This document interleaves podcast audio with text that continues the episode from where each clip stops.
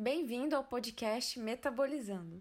Meu nome é Eduarda, estou no quinto semestre de Medicina da Universidade Federal do Mato Grosso e sou ligante da Liga Acadêmica de Endocrinologia e Metabologia de Sinop, a LAIND. Nesse episódio, nós vamos responder a mais uma pergunta. Quais os perigos da suplementação excessiva ou sem acompanhamento médico de vitamina D? Bom, essa é uma questão bastante importante, principalmente porque ultimamente tivemos um maior interesse das pessoas e uma certa conscientização sobre os benefícios das vitaminas. E principalmente no contexto da pandemia, nós observamos um aumento no consumo de suplementos vitamínicos, porque as pessoas passaram a associar determinadas vitaminas a questões relacionadas à imunidade, por exemplo, a vitamina D.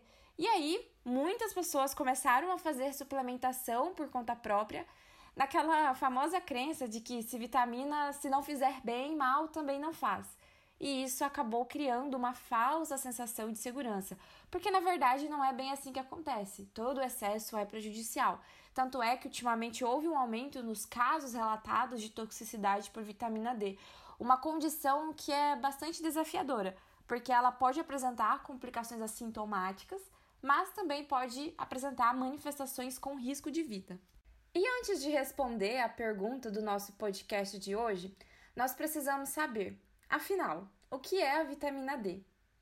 Bom, na verdade, a vitamina D é considerada um hormônio e ela tem um papel muito importante na regulação do cálcio. Basicamente, ela age mantendo as concentrações de cálcio adequadas no nosso sangue, aumentando a absorção intestinal, a absorção renal de cálcio e, consequentemente, acaba também participando da nossa saúde no metabolismo ósseo. A vitamina D também acaba tendo outras funções pelo corpo, como por exemplo, participação no desenvolvimento muscular e no funcionamento do sistema imunológico. E como que a gente pode obter a vitamina D? Ela pode ser obtida por meio de alimentos específicos, por meio da dieta, mas a principal fonte é pela produção da nossa própria pele após a exposição aos raios solares. Por isso, o sol acaba sendo a nossa principal fonte, digamos assim, de vitamina D. Essa forma de obtenção de vitamina D por meio de exposição ao sol acaba sendo responsável por suprir até 80% das nossas necessidades de vitamina D.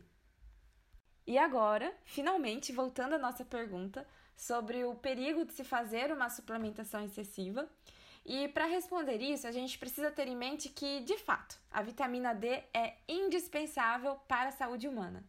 Até porque a sua deficiência é responsável por muitos problemas, como, por exemplo, a diminuição da densidade óssea, já que o corpo não consegue absorver muito bem o cálcio, e isso, consequentemente, aumenta o risco de fraturas.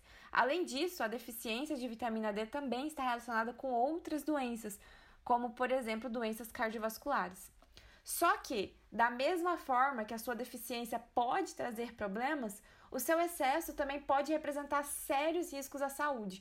E é justamente esse o risco de se fazer suplementação com vitamina D sem acompanhamento médico porque isso pode aumentar a chance de se ingerir doses mais altas, doses que ultrapassam as que são as recomendadas conforme a nossa idade e nosso peso, gerando aí um quadro que a gente chama de hipervitaminose D ou toxicidade de vitamina D. E esse quadro de hipervitaminose ou toxicidade da vitamina D pode variar desde alterações silenciosas até consequências graves e com risco de vida. É um quadro que é caracterizado por uma hipercalcemia grave, ou seja, tem um aumento de cálcio no sangue, e muitos dos sintomas ocorrem justamente por causa disso, como, por exemplo, náuseas, vômitos, fraqueza, desidratação, manifestações psiquiátricas como a confusão e até mesmo complicações como perda de função renal, perda óssea. Também é importante lembrar que a vitamina D é uma vitamina lipossolúvel, ou seja, ela não se dissolve na água, ela fica armazenada ali nos nossos depósitos de gordura e por isso pode provocar um acúmulo, uma toxicidade se tomada em excesso.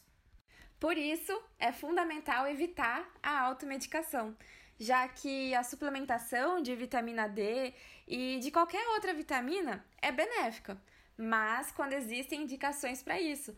Por exemplo, usar vitamina D é muito importante para alguns idosos, para pessoas que possuem deficiência comprovada de vitamina D.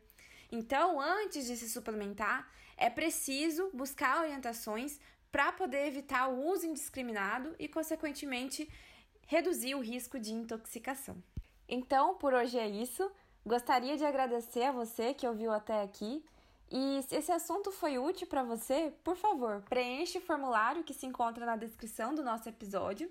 E se tiver dúvidas, críticas ou sugestões, entre em contato com o Instagram da nossa liga. Fique ligado para os próximos episódios. Até logo!